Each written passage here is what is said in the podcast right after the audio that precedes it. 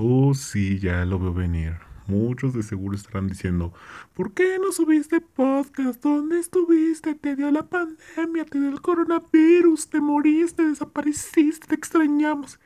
Sí, sí, sí, ya los vengo escuchando, ya los vengo sintiendo desde las calumnias, pero bueno, regresamos por acá, segunda temporada de podcast y vámonos con este tema que viene, viene interesante, ya, ya se dan cuenta de qué estaremos hablando, así es que bienvenidos sean todos a esta nueva aventura, esta nueva temporada.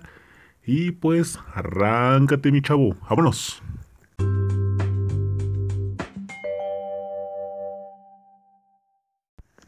Bienvenidos nuevamente, como ya iniciamos en el prólogo pasado y sin tocarlo otra vez, Vamos con este tema que es política y políticos. Ah, qué bonitos son esos tiempos electorales, ¿no? Estos tiempos donde, donde escuchamos anuncios, donde escuchamos propagandas, vemos papelitos tirados por la calle, pinturas, vemos gente convenciéndonos para que votemos por sus ideologías, para que hagamos un México mejor, una comunidad fantástica, para que todo sea, híjole, una maravilla, un mundo utópico, diría mi compadre Karl Marx, ¿no? Este, una barbaridad. Bueno, ¿qué pasa con las elecciones en México? ¿Por qué de repente las elecciones en México se vuelven tan tediosas? ¿Por qué se vuelven tan fuera de lugar? ¿Y por qué se vuelven tan, pero tan mezquinas? A ver, Primer punto, y es, es un análisis propio, quiero mencionar que esta opinión es subjetiva, quiero comentarte que es en base a lo que yo he visto a través de los años, en lo que yo he visto a través de mi comunidad, en lo que he visto a través de hace tiempo. Entonces, amigo mío, amiga mía que me estás escuchando, te agradezco mucho. Y esta opinión es muy subjetiva, es en base a lo que yo entiendo o quiero entender como política y también quiero darte una cierta, digamos, opinión o razón al respecto de este tema que, bueno, de seguro tú ya también estás acatarrado de estarte chutando estos anuncios por radio, televisión, internet, redes sociales, la calle, bueno, bueno, bueno. No nos tatúan el nombre del partido político en nuestra cara o en nuestra ropa porque... Ah, no, esperen, sí, sí dan ropa. Oh, perdón. Eh, bueno, comencemos. Vámonos. Y vamos a comenzar con el típico yo voy a ser diferente, con el típico yo sí voy a hacer las cosas bien, con el típico no vuelvas a votar por ellos porque te están traicionando, ¿no? Bueno, acá al menos en la comunidad donde yo estoy radicando, tenemos un alcalde incompetente, no voy a mencionar su nombre, por respeto a la autoridad, si es que se le tiene que tener respeto. Pero bueno, al final día es una autoridad, nos está representando, shalala, y bueno, sin entrar tanto en detalle de, de esa persona. Este alcalde ha hecho de la comunidad un desastre. La verdad es que si aquí esta comunidad ya estaba mal desde hace, desde hace años, pues este alcalde vino y la perjudicó más. Eh, quedó totalmente destrozado este, este asunto. Avenidas irreconocibles, mayor inseguridad, falta de drenaje, eh, calles sin alumbrado público, parques descuidados, pero pasa algo curioso. Justamente llega el año electoral y casualmente cinco meses antes de que empiece la pre-campaña, no sé si te has dado cuenta, amigo o amiga que me estás escuchando de repente empiezas a ver que están arreglando lámparas, que están arreglando los baches de la calle, que están, están desasolvando las coladeras para el drenaje. que está, que hay más patrullas vigilando casualmente, y que de repente se empiezan a anunciar este tipo de políticos diciendo gracias por tu apoyo y vamos por tres años más juntos y shalala. Es bastante curioso porque digo, bueno, eh, se vota por un representante por tres años y casualmente solamente trabaja en los últimos cinco o seis meses de su gestión. Entonces digamos que aquí nos estamos perdiendo de su de su voluntad del trabajo durante 30 meses, que son el lapso aproximado de 3 años, aproximadamente quitándole los 6 meses. 30 meses en donde, ¿dónde, ¿dónde está tu gestión? ¿O qué estás haciendo por tu gestión? Estás construyendo más edificios, ganando más dinero a costa de la gente necesitada. Estás usando programas sociales como propaganda electoral. ¿Qué está pasando realmente aquí? Y bueno, para no entrar más en detalles, este alcalde se ha vuelto a reelegir para estas elecciones. Desgraciadamente, ahorita hay un tema muy político y se va a relacionar con el COVID-19. Y esto es muy horroroso, pero mm, esta es una experiencia que sí les quiero contar. Hace unos días acompañé a unos familiares a ponerse la vacuna contra el COVID-19, yo como acompañante eh, de los adultos mayores. Y bueno, yo le realicé una cierta base de preguntas al, al doctor que estaba aplicando la vacuna. Una de ellas fue porque aquí en esta, en, este, en esta comunidad se puso la vacuna Pfizer. A lo que este doctor contestó sonriendo.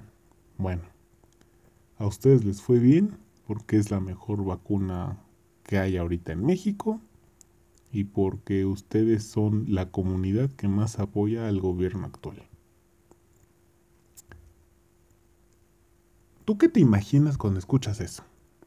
Te puede dar risa al momento, claro, pues obviamente, ¿no? La idiosincrasia mexicana nos permite burlarnos de cualquier tipo de cosa, situación, y pues yo también lo admito, ¿no? Me, me dio una risa que dices, ok, ¿no? Está bien jugar con el momento. Pero si te pones detenidamente a pensar en lo que dijo este doctor y en la forma en cómo lo dijo, realmente estamos viendo que si hay un ocultismo electoral que si hay un medio de propaganda ahí oculto para decir, te estoy dando este beneficio, tú vota por mí y vamos a hacer como que todo siga igual.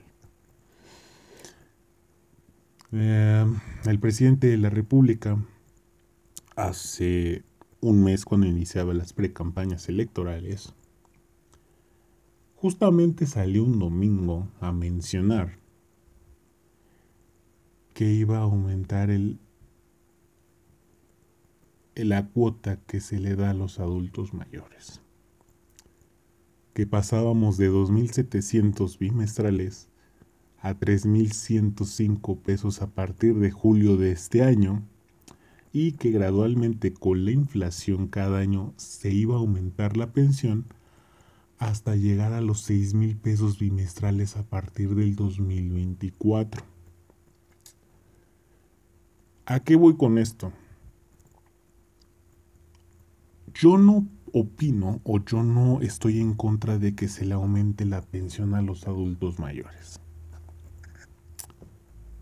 Aquí mi comentario va más bien enfocado a por qué haces este anuncio cuando estás viendo que mucha de esta población se te está viniendo en contra por la falta de vacunas, porque ha visto que tu cambio ha sido un cambio que muchos han quedado decepcionados hasta incluso de tu misma ideología política. ¿Por qué haces este anuncio? ¿Qué quieres ganar con este anuncio? Ya sabemos, ¿no? Pero vamos a dejarlo en las preguntas inocentes porque se puede prestar a malos intereses estas interrogantes y puede mencionar que no es propaganda electoral, sino que es un favor que le hace al pueblo de México. Ya sabemos la demagogía y la carencia para hablar por parte de estos señores gobernantes que tenemos. Bueno, no sé si te has dado cuenta, amigo, amiga, los comerciales que últimamente han habido en televisión, en radio, redes sociales, ¿no? Estamos atascados de publicidad, de partidos y del INE y shalala. Vamos a empezar con el refrito reciclado del 2018 de Movimiento Ciudadano. Traer una canción de un niño que baila Movimiento Naranja, El futuro está en tus manos, Movimiento Naranja, Movimiento Ciudadano. Como publicidad está muy buena. Como derechos humanos, mmm, usar a un niño para una campaña electoral no es lo más sano. Pero bueno, hasta últimas que el INE dijo quiten a todos los niños de la publicidad, creo que fue cuando entendieron que no deben usar a niños, así sean artistas, así sea el hijo del candidato, sea el hijo del dueño del partido, lo que sea. No se deben de usar a los menores de edad para este tipo de triquiñelas falsas. Segunda, si los partidos políticos gobernaran como hacen sus spots, la verdad es que México sería diferente. Sería un país bien gobernado. Sería un país con mayor capacidad. Pero ¿por qué solamente se les ocurre el ingenio cuando quieren llamar al voto? Hemos visto comerciales donde se presume que llega la gente a una nueva ciudad y resulta que la gente queda desilusionada porque ve un pueblo baldío y pues sale un letrero al final, ¿no? Bienvenidos a la Chin. Mm, mm. Otros comerciales donde sale una pareja embarazada y le preguntan a la doctora cuál es el sexo del bebé, a lo cual la doctora le menciona en tono de burla y en tono de broma a estas personas que la persona pues es pobre y será pobre. Nada más. Así porque sí. Sin darnos una explicación, sin darnos un contexto. Simplemente porque la doctora dijo, yo voy a definir que este niño o esta niña es pobre y punto, se acabó, ¿no? Y háganle como quieran y yo estoy cumpliendo con mi chamba. Dos cosas aquí en este comercial, ¿eh? Número uno, demerita la ética profesional de los doctores yo no conozco a algún doctor, y si alguien de ustedes lo conoce, por favor que me lo indique a través de mis redes sociales, al cual ustedes hayan ido a consulta alguna vez y les haya dicho el doctor, ah, pues tú te vas a morir mañana, ¿eh? Porque pues ya estás bien, ya estás bien frito, ¿no? O, ah, tú estás bien jodido, ya, ya para qué te doy medicina si te vas a morir. Digo, a excepción de los del Seguro Social, porque si hay algunos que, bueno, en fin. Y segunda, mm, como por qué usar ese tipo de ideología con la gente mexicana. Sabemos la condición del pueblo mexicano, sabemos que nuestro país es tercermundista, sabemos que no tenemos una, economía sólida, sabemos todo lo que ha costado empezar desde la devaluación del peso, empezar con el aumento de IVA y de nuevos impuestos como el impuesto sobre la renta, impuesto de carreteras, impuesto de luz, impuesto de respirar aire, impuesto de comer, chalala, Que bueno, si cobran ese impuesto, pues ya sería algo muy ridículo, pero no nos esperemos nada de nuestros gobernantes. Ahora, más comerciales atacando al gobierno actual. Los mismos de siempre atacando al gobierno actual que no han sabido manejar la pandemia, que han habido muchos desempleos, que han habido mucha ola de crímenes. Puede ser cierto, puede ser cierto. Mas sin embargo, aquí lo que yo me pregunto, ¿qué hubieras hecho tú? ¿O qué estarías haciendo ahorita tú? Porque digo, una cosa es criticar, ok. Pero vamos a ver. Tú, merenganito del partido tricolor ¿Qué hubiera hecho tu partido en el poder? hubieran comprado más vacunas, hubieran evitado que, que se cayeran los empleos. O tú, a ver, este, canallita del partido azulito, que, que representa un alimento. A ver. en lugar de quejarte de por qué somos pobres, ¿qué hubieras hecho por la pandemia también? O por la inseguridad de la que tantos están quejando.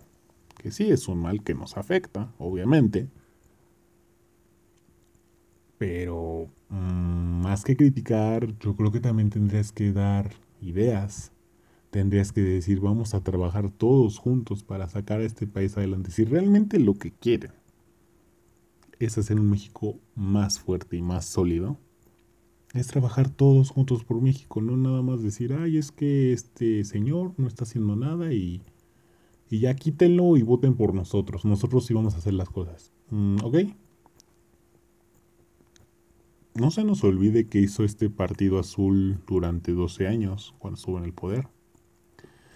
Ni tampoco se nos olviden los 70 años del partido tricolor. Todo lo que pasó. Digo, mm, vamos a quejarnos de uno, pues vamos a quejarnos de todos, ¿no? Porque el actual tampoco es que esté haciendo bien las cosas, pero pues como que tampoco tú, persona del pasado, te da derecho de juzgar a este si tú en tu pasado hiciste peores cosas. Ahí la, la podemos dejar por un primer lapso.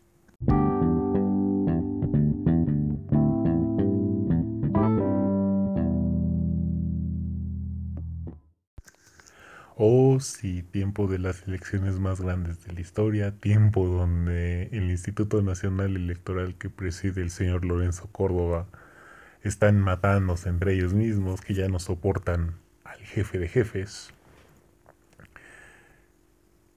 partidos políticos que siguen peleando candidaturas de políticos que han acusado de mujeres, de candidatos que se han mezclado con el narcotráfico, de candidatos que no han cumplido su registro como debe de ser, cabalmente como dice la Constitución y como dicen los mismos estatutos del Instituto Nacional Electoral.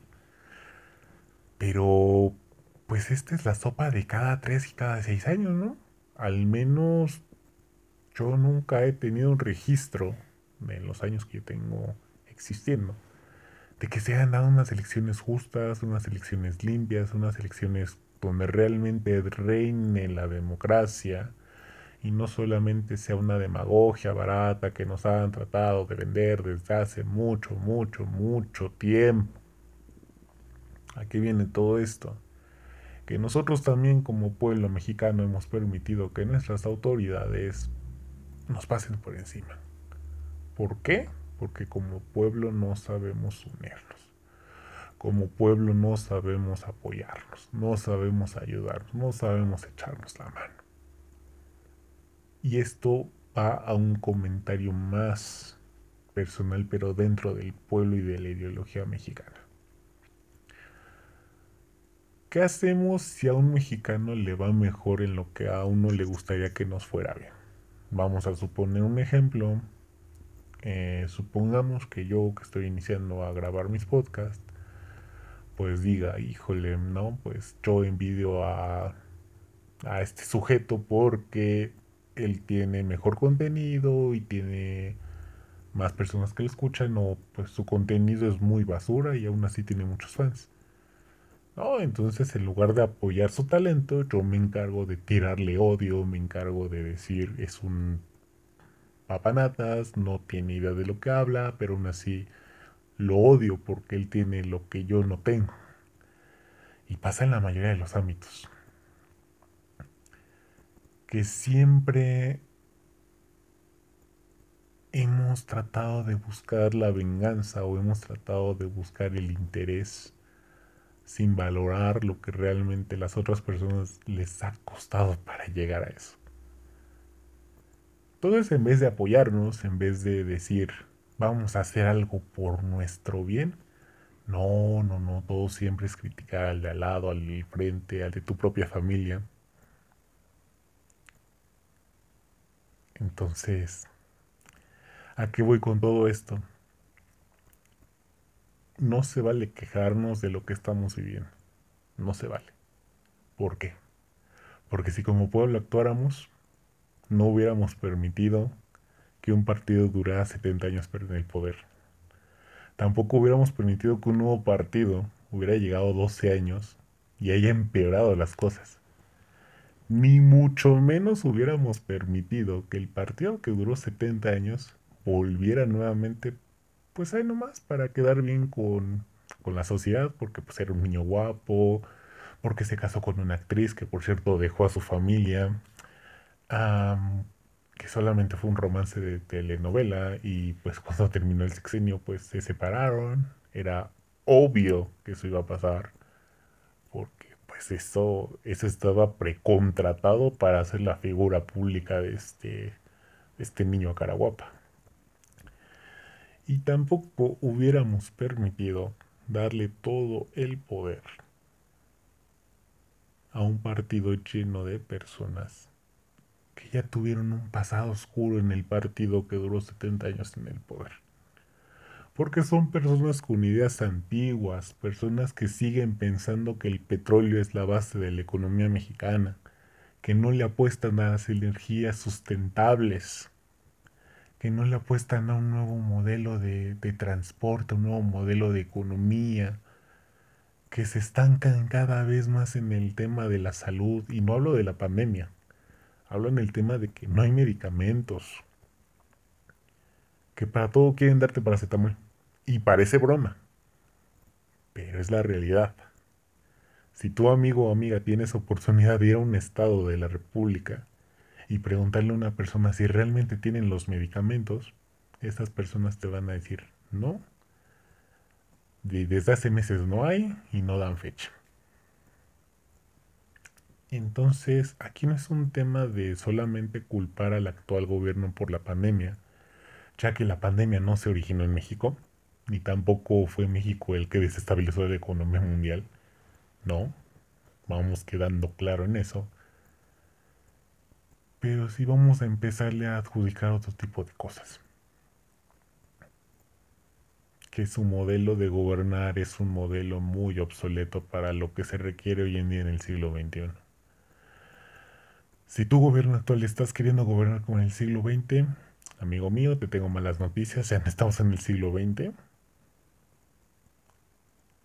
Y esto te puede resultar muy contraproducente porque hasta tus mismos seguidores se te van a voltear y te van a decir, mm, no, creo que nos equivocamos. Nos equivocamos en votar por ya sabes quién.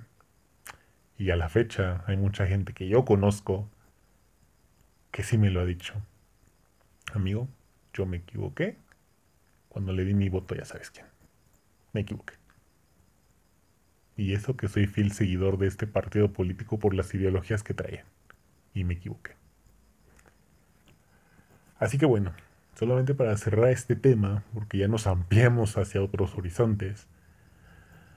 Mira, yo mi consejo que te puedo dar para este próximo 6 de junio es que pienses muy bien tu voto. Piensa muy bien a quién le vas a dar el poder de tomar las decisiones que realmente estás persiguiendo. Porque a lo mejor para ti una reforma a la ley energética no te puede resultar interesante. Porque te puede resultar más interesante ver un partido o escuchar la nueva canción de Bad Bunny o escuchar el último chisme de novedad de la familia de Alejandra Guzmán, no sé, cualquier cosa. Pero créeme, muy en el fondo, a la persona a la cual le estás dando tu tachecito en esa boleta, va a cambiar tu vida. Y la puede cambiar para bien o la puede cambiar para joderte más. Entonces, piensa muy bien tu voto. No te vendas por una despensa no te vendas por mil pesos. No te vendas por una playera, por una mochila. No te vendas por palabras bonitas. Ni tampoco te vendas porque el vecino consiguió un trabajo ahí y digas, ay, es que a mi vecino ya, ya le dio un trabajo ahí, pues voy a votar para que también a mí me den trabajo. Ahí. No. Piensa muy bien tu voto porque recuerda que lo que tú elijas en esa boleta no solamente va a cambiarte el futuro a ti, se lo va a cambiar a tu familia, a tus amigos, a tus hijos si ya tienes hijos, a tu pareja. Así es que piensa muy bien. Tienes todavía un mes y medio de, prueba para seguir conociendo cuáles son las verdaderas intenciones de cada uno de los candidatos. Acércate a tu comunidad, acércate a preguntar quiénes son los candidatos que te están representando, qué trayectoria tienen, por qué están peleando ese puesto. No solamente te vayas porque, ah, es el partido de ya sabes quién, o, ah, es que porque son los que están en contra, o, ah, es que ese partido nadie lo conoce, o, ay, me gusta porque es color rosita, o me gusta porque es color morado. Amigo mío, piensa muy bien tu voto. Porque este 6 de junio si la gente de México realmente se lo propone, en donde haya las elecciones en las 15 gobernaturas que se están peleando actualmente, podemos hacer un cambio. Y no hablo de un cambio de partido político. Podemos hacer un cambio de raíz, un cambio de fondo como verdadera sociedad mexicana. Y no solamente como los seguidores de un partido que no sabemos cuál va a ser el destino. Así es que piénsalo bien. Estás a tiempo.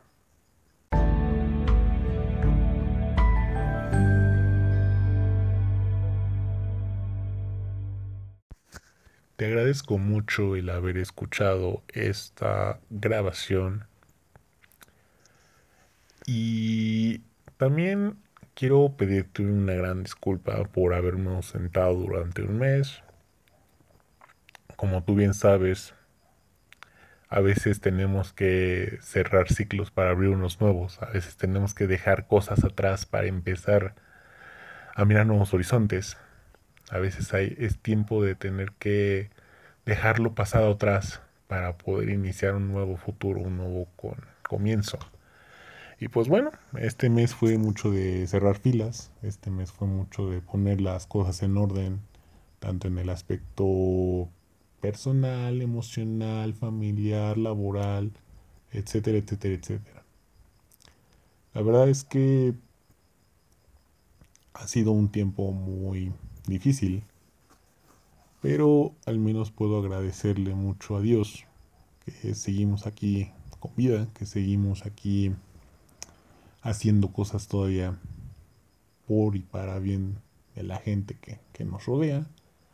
Y bueno, Así es que por mi parte yo les puedo asegurar que por lo menos les estaré trayendo un podcast cada semana, a lo mejor ya no dos, sino les estaré trayendo uno cada lunes o martes, según se preste la ocasión, para seguir compartiendo estos temas con ustedes.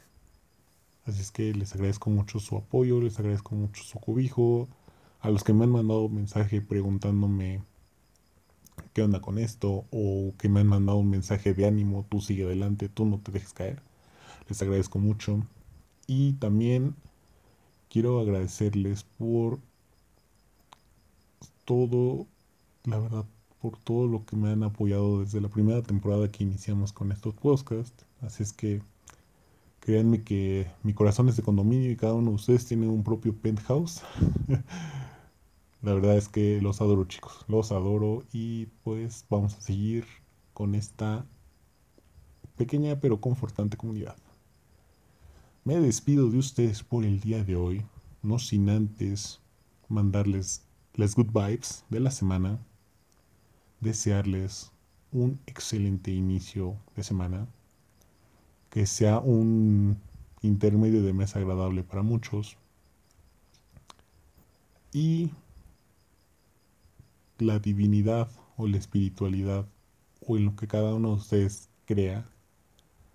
Espero que les ayude a ser mejores personas.